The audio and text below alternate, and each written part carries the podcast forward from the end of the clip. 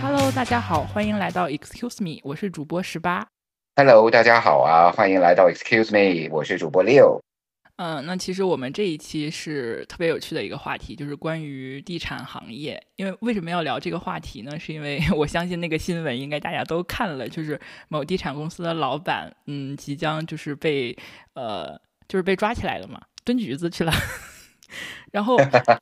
嗯，就不说人名了，但是大家应该都知道。然后我特别想跟大家分享一个这个话题，是因为就是我在一场采访活动中，其实有见过他本人，而且跟他有一个算是比较近距离的接触，因为就作为那个摄摄制组人员吧。然后就是其实这个事儿过了之后，大家对于这点的吐槽也蛮多的。然后被吐槽的点是什么呢？就是他普大是吗？对，想跟大家分享一下现场的情况，因为。这件事儿真的挺震惊我的，可以说是击碎了三观。因为当时他是一个访谈，然后是十一月份，就是大家都穿大衣嘛，然后他又穿了一件黑色的大衣。当然，就是我觉得他颜值本身就挺油腻的，那个大衣看起来挺贵，但也没救回来。然后他往那儿一坐，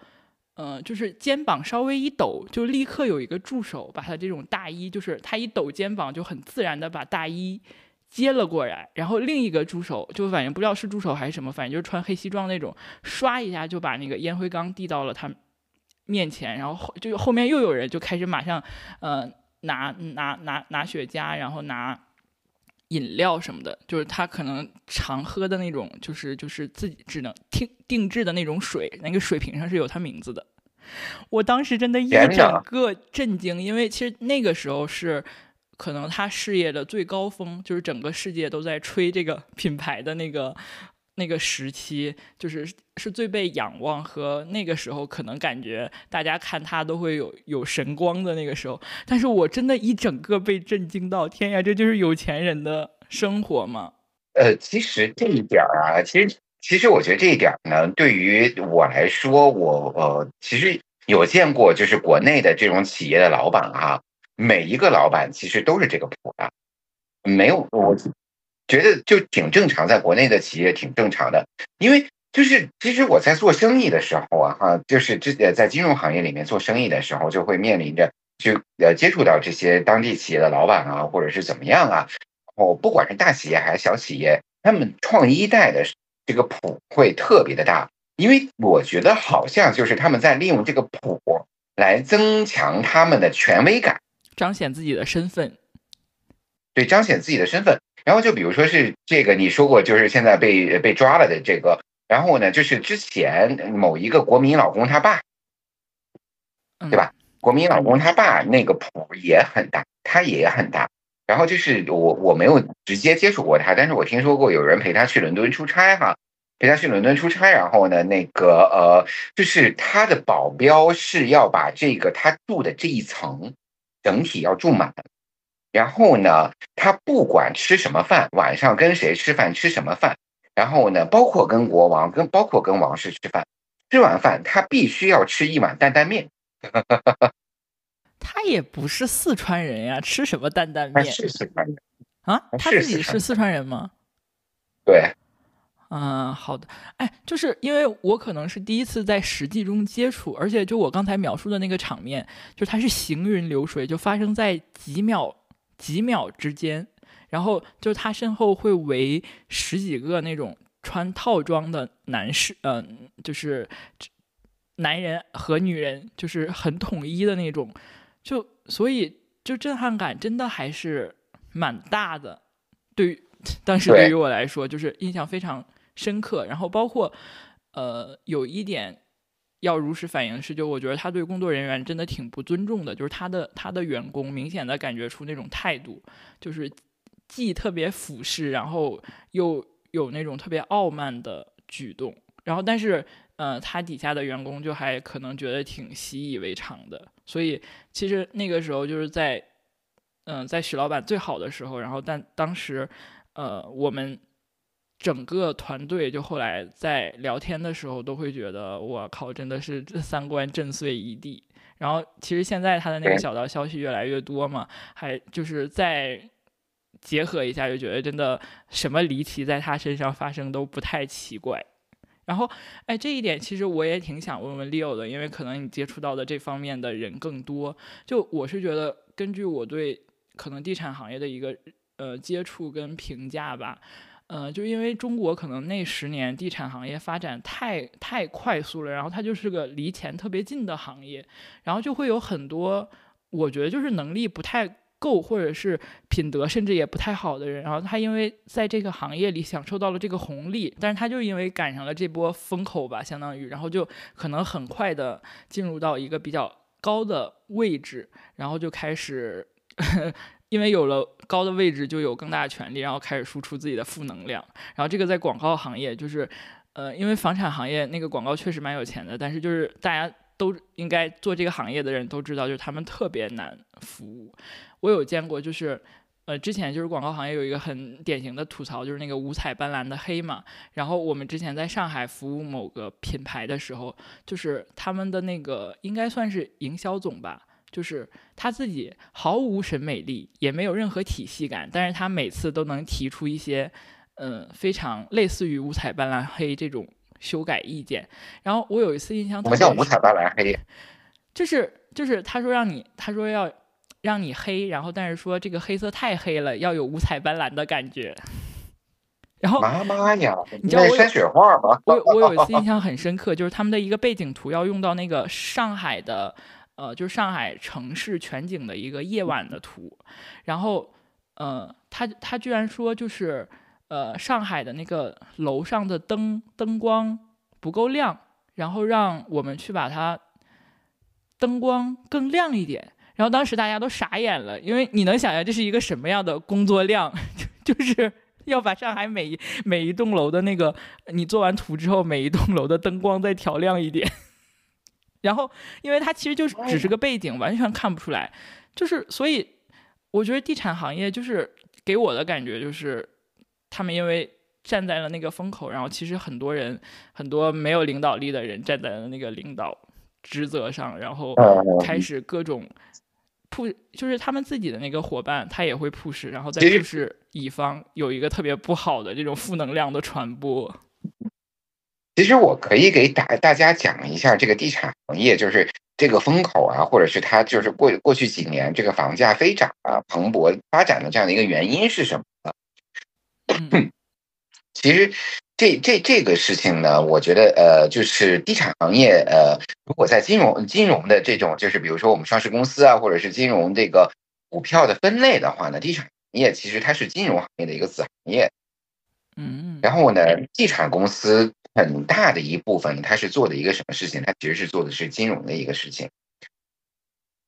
然后呢，地产行业过去它的盈利不来自于盖房子，然后来自于金融是吗？它的盈利其实是来自于盖房子，但是呢，它是一个资本相当之密集的一个行业，就是它需要的，它这个行业需要的资本和需要的钱呢是非常非常大的。嗯，然后呢，就是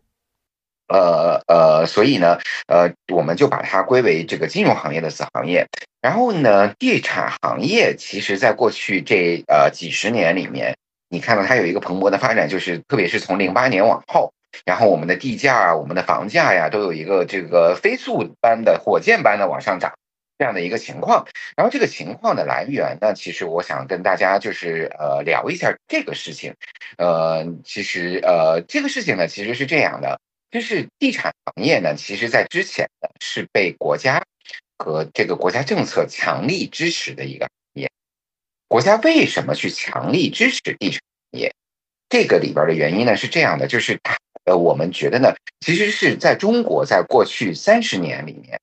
在哪怕是过去二十年或者十五年，它其实经历了一个什么样的一个周期呢？它经历了一个中国的城市，呃，中国在迅速城镇化这样的一个周期。其实我记得我零七零八年的时候刚回国来工作的时候呢，那个时候可能中国的城镇化率也就是百分之二十几到百分之三十。但是现在中国的城镇化率已经到了六十五左右的一个这样的一个水平，百分之六十五左右的水平。就是你想想，中国有这么多人，然后这个百分之三十五这个人口基数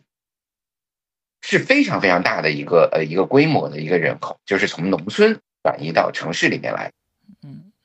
然后呢，国家在这个呃这个转移的过程中呢，它其实呢，为了我们的经济呢是迅速的发展呢，它其实是有意的去把这个资本啊，这些所有的东西啊，往这个地产行业里边去引导的。然后这样的话呢，其实也造成了，就是也也不是造成了，也催化了我们这个国家在过去的这十五六年里面的这样的一个经济快速的发展。然后这样的催化的逻辑是什么呢？然后就是它的逻辑是什么呢？首先呢，你地产行业这样的一个快速的发展，然后呢，就是房价快速的上涨，会带领着什么什么发展呢？就是地价，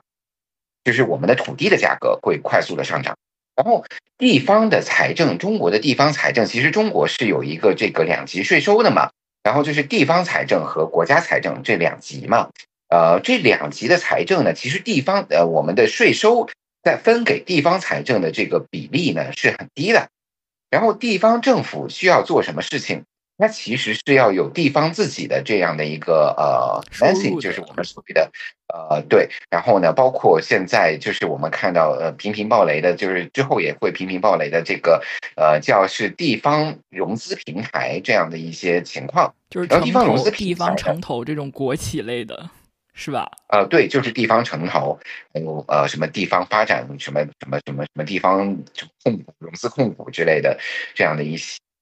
些呃融资平台，我们叫它地方融资平台。然后呢，它就催生了地方融资平台的一个产生。地方融资平台做的是一个什么事情呢？就是在本地，然后呢，我去收地，然后就比如说老老老的小区，或者是呃这个地呃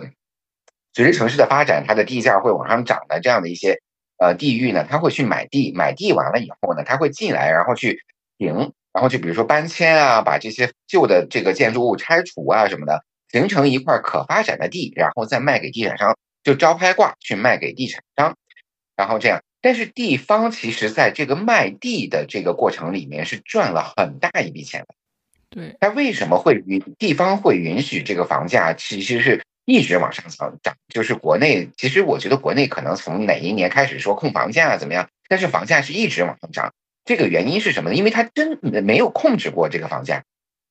它其实打的都是这个地产公司，而这个房价往上涨的主要的这个原因，地方融资平台和地方政府它真的没有去监管。然后呢，就其实是在这个地价是一直在涨的，对，是它的地价一直在涨。然后在这种情况下呢，就是老百姓，我买了房子，我的房价其实也在涨，对吧？然后房价在涨的时候呢，这个老百姓呢，他自己的财富是有很大的增值的嘛，是，也带领着消费往上涨，他可花钱了，他肯花钱了。就是自己房子更值钱了，然后他可能就有更多的钱去消费了，因为就每每次其实房价房价上涨，对于那些就是持有房产人或者说大量持有房产的人，就其实还是很多人是高兴的。呃，对，其实很多人是非常高兴的。其实我觉得老百姓 generally 就是呃，如果是大部分的老百姓都会非常的高兴，因为呃，大部分其实在中国大部分的老百姓手里都是有房产。对。然后其实好像影响比较大的就是刚需的年轻人吧，就其实这种压力，我觉得是大部分加到了年轻人身上的。其实大家都在说刚需的年轻人，这一部分刚需的年轻人，然后呢，我觉得他的需求其实不是刚需，而是呢，你想想，就是这些刚需的年轻人，他的父母基本上都有两三套房子，但是可能不在一个城市。对，然后这个就想，我就我就想说的，就是这一些在大城市，从小城市或者从农村到呃大城市，或者从小城市到大城市，这一些年轻人，他们受到的受到的压力是很大。对，啊，所以呢，就是呃，其实我我再讲回来哈，就是我们的消费这一块儿，它其实是呢，就是它的房地产价格的上涨呢，会带领着这个居民财富的往上走。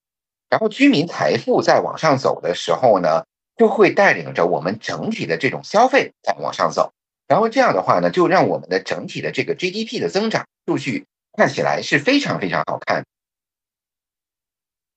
所以呢，我觉得就是在之前呢，就是你看所有的政策呢，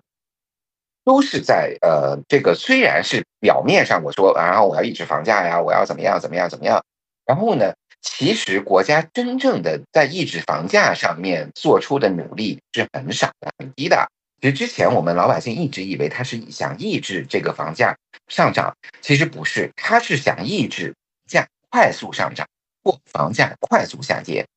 所以呢，我们在看国家所有的政策的时候呢，他其实在做了一件什么事情？他在降低这个房地产的这个物业，房地产的这个物业就是我们住的房子。我们所拥有的房子，它的流动性，然后降低它的流动性的情况下呢，就是它的交易会减缓，会放缓，然后交易减缓会放缓的这种情况呢，就是导致了它的价格呢，其实不会快速的上涨或快速的下跌。这个其实是国家的主要的在努力的政策，在过去几年哈，在这个去年、去年、去年之前这样的一些政策，但是从去年开始呢。我们就发现国家的政策呢，突然间呢就开始，呃，这个使房地产的企业特别难过，然后就出现了这个许老板的故事。哎，给李欧鼓掌！我感觉是全网第一个人比较简单，或者说是比较通俗易懂的讲解了可能整个流程吧。我觉得就还蛮有意思的，因为可能之前大家。也会，就是房价是社会中一个很热点的问题，但是大家一直讨论讨论，就是其实也没有特别多的人，然后尤其是可能年轻人吧，去了解这里面的一个逻辑。然后，呃，我我是觉得，就是好像其实刚才你说的意思，就是现在整个房地产，就是政府或者说是国家，还是比较想让它比较平稳的，呃，做一个做，就是别别别太快速的涨，也别快速的降，因为。呃，我是能感觉到，因为我们有一部分这个业务就是。房地产它真的是个产业链非常长的行业，就它前面可能会影响到那些建材呀，然后后面比如说它后链条就是也有很很多公司的广告客户主要是地产，然后甚至就有专门有一类地产型的广告公司。那其实地产发展的话会影响到好，就是真的很多很多人的生计，包括生活，因为它对就业率也有一个很大的贡献。然后。这个我们就想到，就有有一次，其实你想，地产行业，地产行业它可以带动很多很多行业的发展啊。是的。然后就比如说是广告行业，那它要去做营销什么的，这个是一个一个方面。第二个，你想想，全这个我们所谓的这种城市的基础设施的建设，也是被地产行业带起带起来的。就是说，我们的我们的就是说，中国的基础设施比较好，就是在城市里面。我们觉得地铁和这个公路，呃，交通都变得比较好，其实就是在房价快速上涨之后啊，因为政府卖地有钱了。然后还有一个，其实我这个这个我还挺有感悟的。然后就是那个，我昨天在看一个什么呃的这个媒体，然后就是说有一个新的中国的富豪排行。然后你看美的，美的的这个何何何何家，他其实在中国的富豪榜里边一直是在前五。美的的这个生意也是房地产行业带起来的。因为大家买楼、搬楼、装修，那就要用到电器，对吧？他又把电器行业带起来，就所以中国的白色家电现在这么牛逼，这么好，发展的这么好，也是地产行业带起来。所以地产行业其实大家都说地产商是一个吸吸血的，或者是什么？我记得就是是之前有说说什么地呃希望地产商的呃流着道德的血液，然后我当时就觉得我都傻眼了。然后其实是你如果看红。宏观经济的话，地产行业对于中国在过去十几年里面的宏观经济的这种这种增速的贡献是非常非常大的。但是这种非常大的这种情况呢，是又什么呢？就是呃，说是让老百姓买不起房，大家都说让老百姓买不起房。然后呢，但是让老百姓买不起房，你去看一下地产公司的年报，地产公司的年报其实他们的每盖一个项目的净利润率啊，其实是很低的，净利润率可能也就百分之十几，十几的净利润率啊。然后呢，这样的话呢，其实，呃，剩下的这大部分的成本，你看它的建装成本，就是我们所谓的这个楼建楼和装修的成本，其实在它整个楼价里边的这个比例是非常低的。然后大部分的比例是在卖地的这一块钱里边。所以呢，就是说老百姓说被地产商吸吸吸钱或者是怎么样，其实我觉得这个话是不对的。哎，那我有一个疑惑，就是。呃，可能包括许老板的例子，然后再加上我自己是有一些亲身经历的，就是感觉房产行业起码在那个时期里，就它整体的员工薪酬呀，然后包括可能呃能有的一些，比如说年会呀，然后呃能够做的一些支出性的项目，其实它的费用明显还是比较高的，包括它整体的行业薪酬有那么几年是远超、远远超过平均水平的。那他的这部分，如果他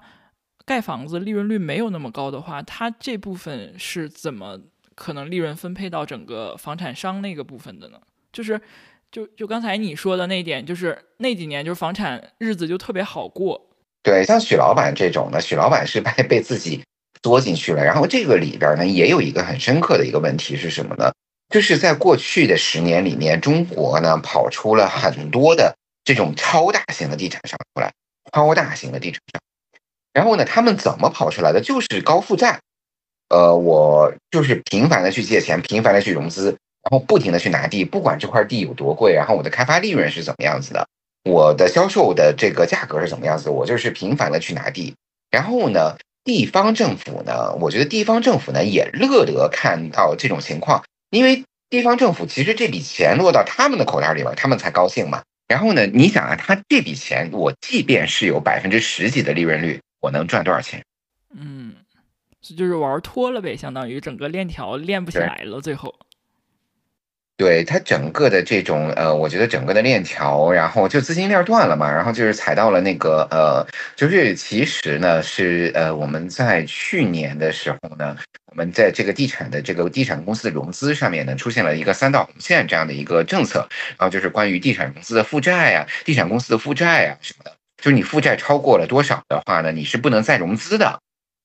然后呢，恒呃恒大主要是踩到了这个三道红线这个问题上面，就是相当于他其实拿不到新的新的融资、新的钱来填他以前的窟窿了。哎，这怎么很像 传销的那个路径呀？呃，就是对呀，然后钱一直在链条里。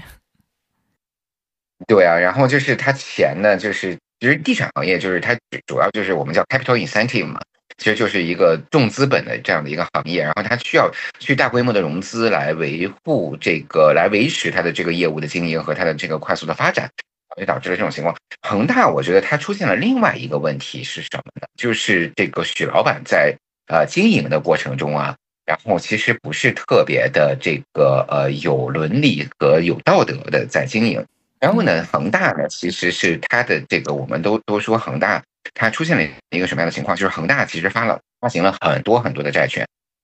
呃，不管是在国内还是在海外市场，它其实是它的债券的发行量是很大的。然后同时呢，它又是一个上市公司，然后呢，它在融资，它在这个呃债券融资，就是即便是它债券有违约风险的情况下，它还在不断提高它的这个股票的分红率。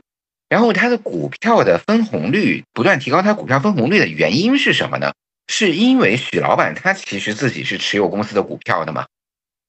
就是其实把公司利益变成个人的钱了嘛？对他就是把公司的这一部分的这个本来是应该还债的钱呢，然后去拿出去还债的钱去分给了他的股东。明白。然后对作为分红分了，然后呢？这个也导致了他到走到今天，就是他融资金链断掉的这样的一个情况。嗯，那其实就是可能对于公司的整个良性运转来说，就是这笔本来不应该分给股东或者分给他个人的钱，然后其实被他可能因为个因为他实控人嘛，然后分给了股东，然后进了他自己口袋，所以就是这个链条最后就出现了这个脱节。被他的资金链就出现了一个脱节，就导致了他现在出现这种情况。然后他在他出现了这种情况之后呢，下一个就是很大的一个风险。其实他是就是那个当时地产公司融资的时候，是不只是搞搞掉了恒大，就比如说是像世茂啊，像这些这个呃呃很多的地产商，很多大型的地产商都出现了这种流动性的危机嘛，像富力，像远洋。都爆雷了嘛，然后这债券还还不清。嗯，对，碧桂园呢没有在那个情况下爆雷。其实碧桂园的财务健康是 OK 的，当时，然后呢，它的债券呢也 OK 的，然后但是它后面呢，就是恒大这个事情，地产公司爆雷之后呢，就导致了我们在这个全国的这个新房的销售会很困难，因为大家觉得，因为其实老百姓不会分你是碧桂园，你的财务状况有多好，你是恒大，你的财务状况有多好。然后就大家老百姓呢，基本上的印象就是，我操，房地产公司要倒闭了，然后我们不能再买新楼了，买了新楼也交不了楼，对对吧？会影响到就导致了它的销售量，对它的销售量是往下降的。销售量往下降的时候呢，把碧桂园给拖垮了，呃，回款不行了。对，然后就是导致了积压了很多的房房子呢卖不出去。卖不出去呢，就把碧桂园给拖垮，所以呢，就导致了一连串的这样的事件。然后这样的地产公司活不下去了吧？地方融资平台也活不下去，因为没人买地了呀。那就是从居民的消费信心影响到了那个房地产商拿地的消费信心。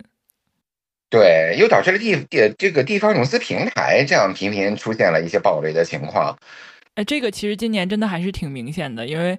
嗯，就是我所在城市也是一个热门城市，然后我们也会经常关注土拍的信息。像之前基本上就是很多房地产去参与下场土拍，然后基本上它比那个起起拍价会高很多，然后尤其是一些特别热门的地块。但这两年明显就是可能好多地块都是那种就是地方性国企可能强制这种底价收走之类的，然后商业地产商就是来拿地的真的越来越少，这个。热度的减缓是特别明显的，对，然后呢，这个里边呢就会出现，呃，这个对于我们的这个宏观经济会形成一些很大的影响，然后对于就是，所以我们其实现在就是的，我们大家每每每都在说说经济不好嘛，其实其实这个是一个很大的一个原因，然后呢，其实我们我们如果是看到就北京、上海、就北上广深这些，因为它税收好嘛。然后企业多嘛，税收好嘛，所以它不太依赖于这种卖地的这种收入，就是整个地方的这种经济的运转不太依赖于地这个呃卖地的收入。然后，但是如果走到二三线城市的话呢，它其实整个城市的运转很依赖于卖地，很依赖于地方融资平台的这样的一些收入的。然后就导致了很多的企业是以做政府生意的嘛。很多企业是做政府生意的话呢，就导致了地方融融资平台没有钱，然后他们也没有钱赚，然后又导致了老百姓的这样的收入又在下降，然后其实就整个的这样的循环的链条被地产行业被这个地产政策给挡住了。是的，哎，这个就是我想起有一次我们聚会特别有意思，就是我们四个人，然后我是做广告的，然后有一个是做装修的，然后有一个是就是在 TCL，然后有一个是。就是做那个呃车，就是车库的呃，就是就是那个车库的一些，比如说就是它的那个规划等等。然后我们盘了一下，真的好像我们全都在房地产这个 链条上，就是可能分上中下游，但是都是都是其实被能被房地产串串起来，所以就可以想象就是它的链条有多么的长。然后包括可能这两年我我看到的一些信息，然后。可能身边的朋友，大家去换工作或者是遭受裁员影响的，真的有很大一部分是因为整个房地产行业的影响。这样，对，然后整个房地产行业还会影响到什么？金融行业，金融行业，哪怕是我在恒大的债券，我在恒大的借贷，我在地产公司借贷没有没有没有敞口，但是会影响到地金融行业什么？就是银行，银行其实是这个房贷。房贷是他们很很优秀的一块资产的，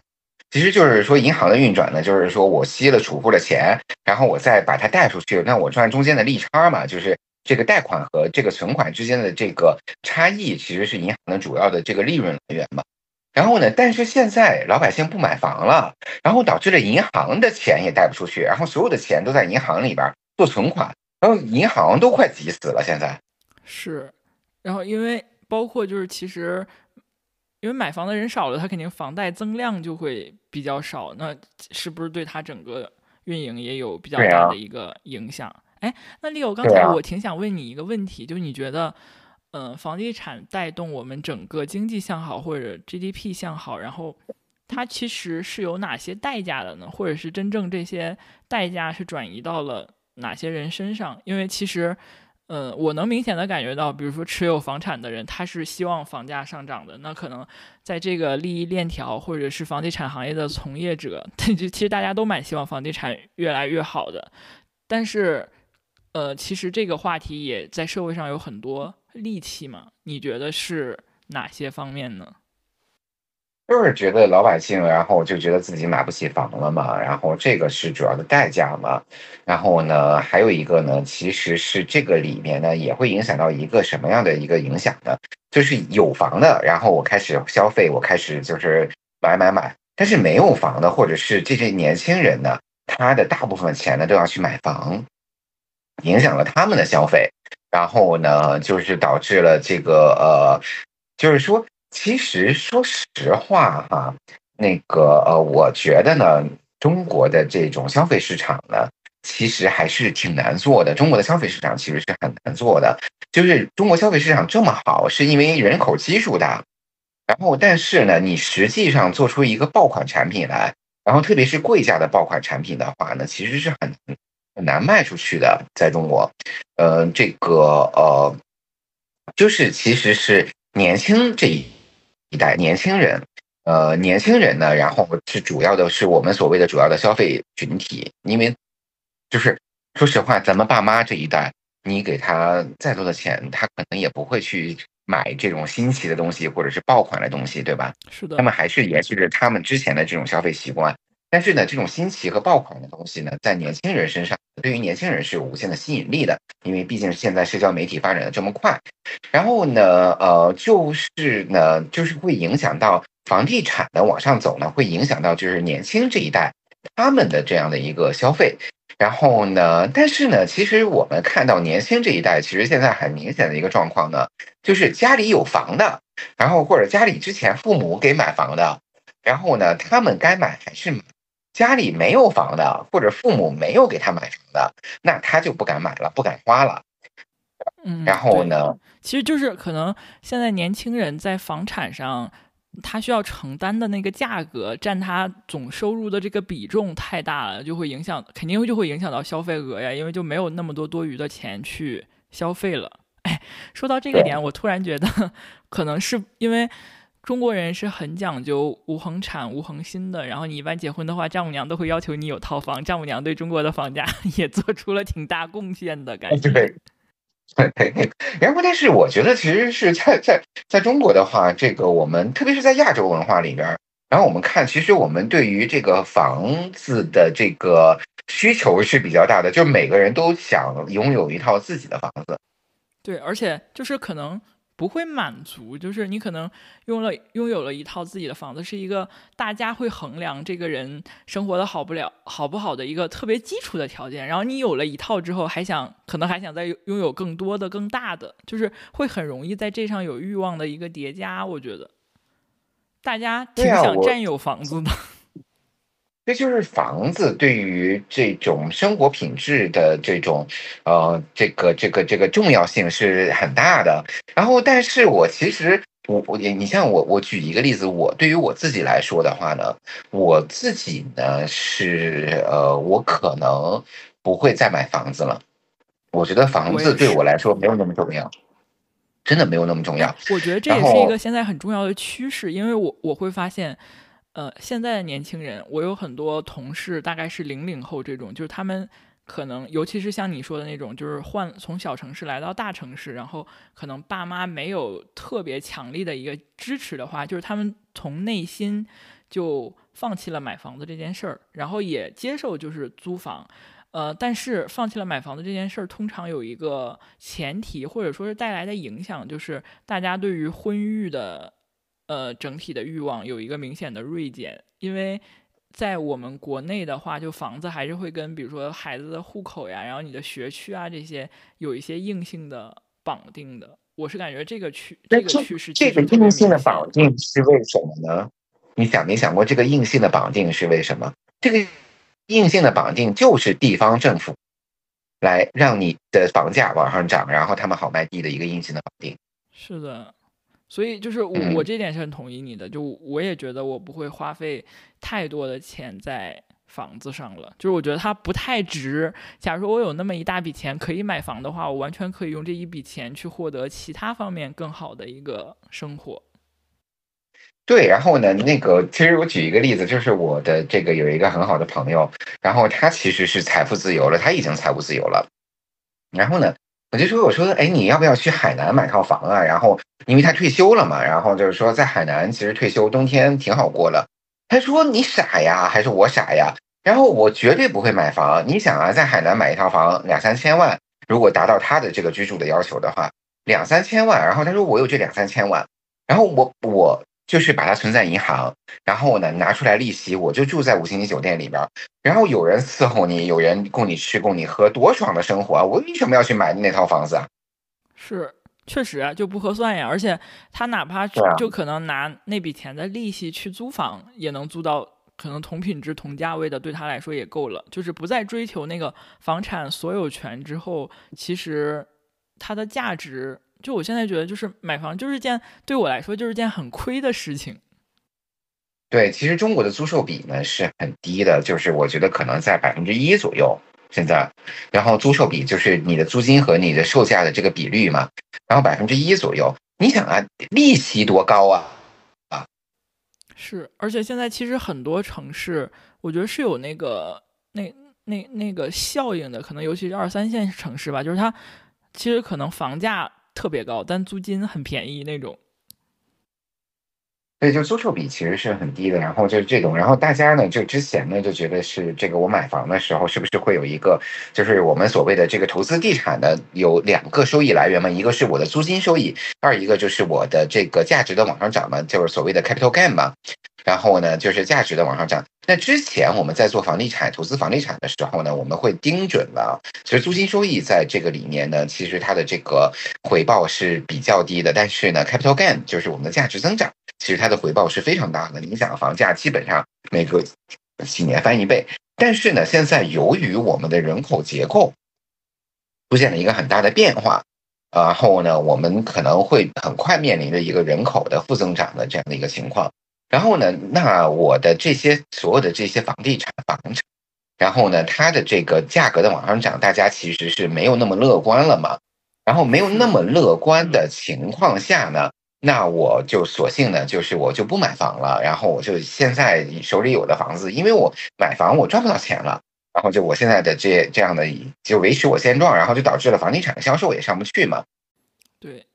就是嗯，在那个房地产就房价。涨得没那么快的情况下，可能买房就不如租房划算。然后再加上，就是其实年轻人可能对这种，就是对租房呀这种，就是不像我们可能爸妈那一辈儿，就我我觉得很明显的，就是我们爸妈那一辈儿，就是大家还是需要有一个房子，可能你不管说是归属感还是安全感，就是有这种需求的。但是可能新一代年轻人对这个也渐渐会有一个 看淡的过程，所以可能也。就是整体，嗯，今天真的感觉就是房地产，感觉就是它真的是个圈儿，因为其实年轻人不想去买房，然后不想生孩子，生育率降低跟房产就房子太贵也有关系，然后又反过来促进了房产越来越卖不动。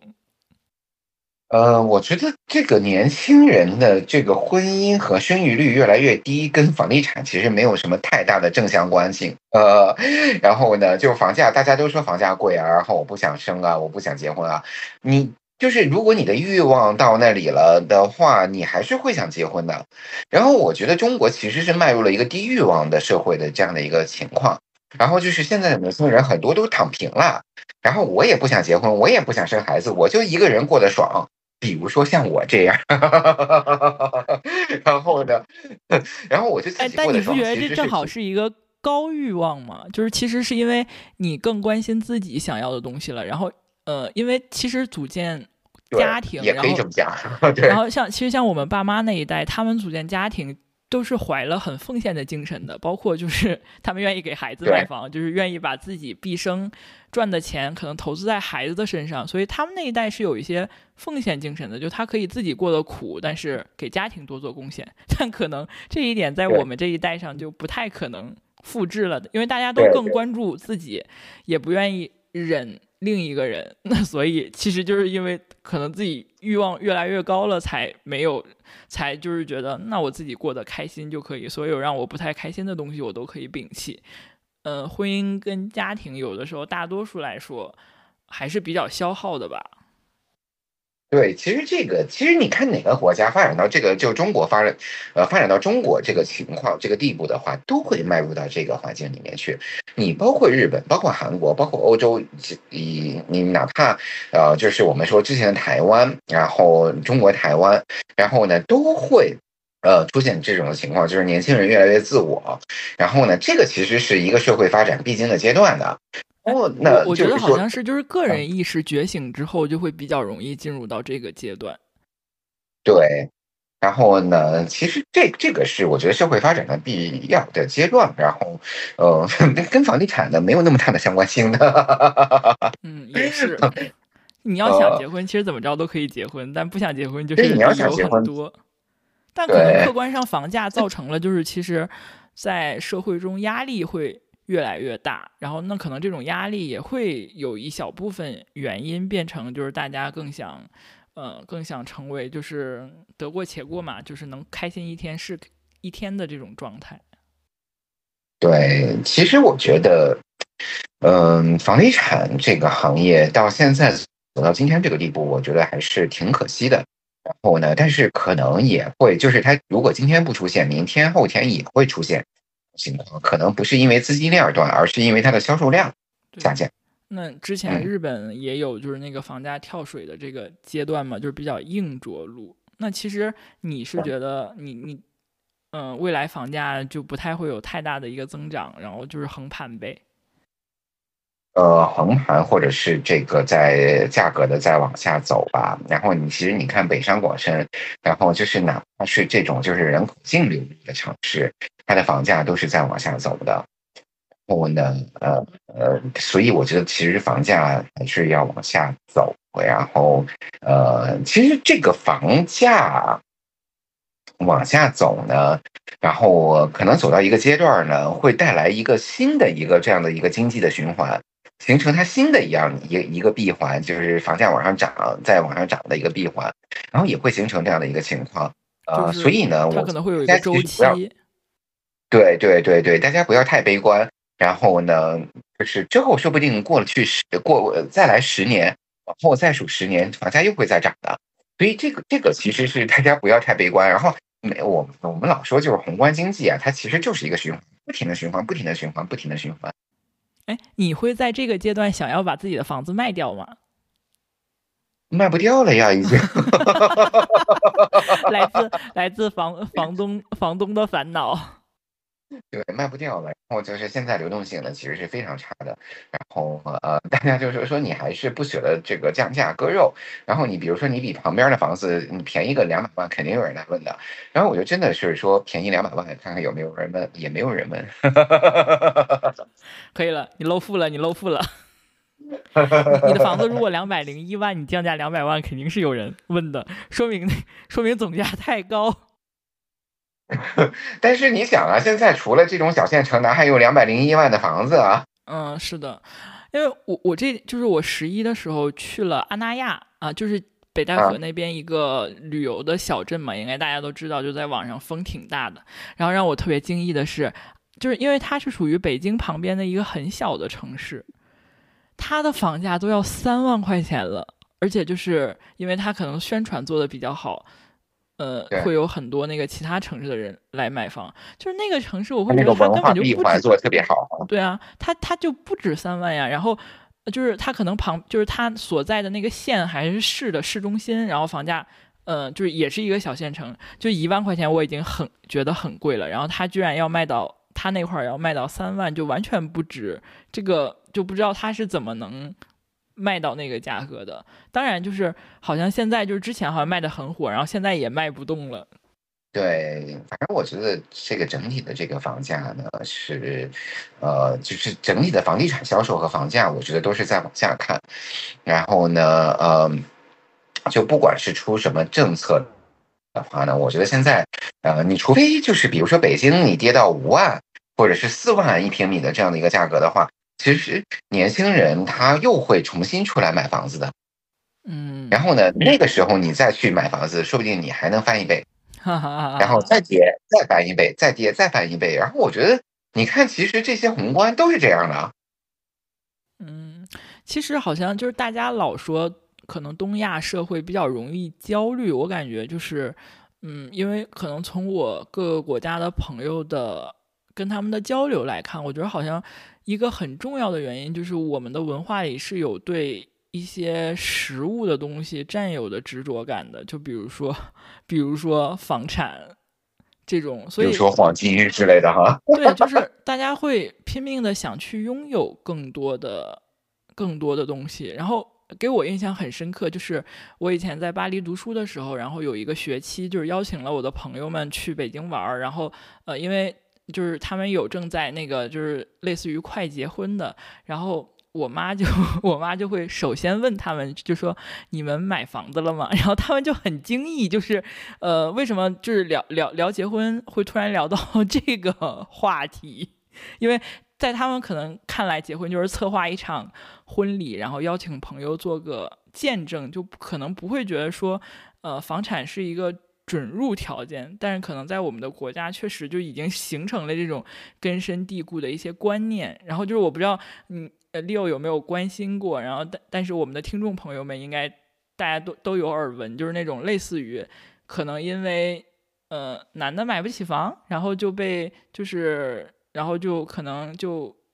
分开了，或者是没有最终没有结婚，然后在父母的这种强力干预下，就是它已经变成了一个特别执着的标签。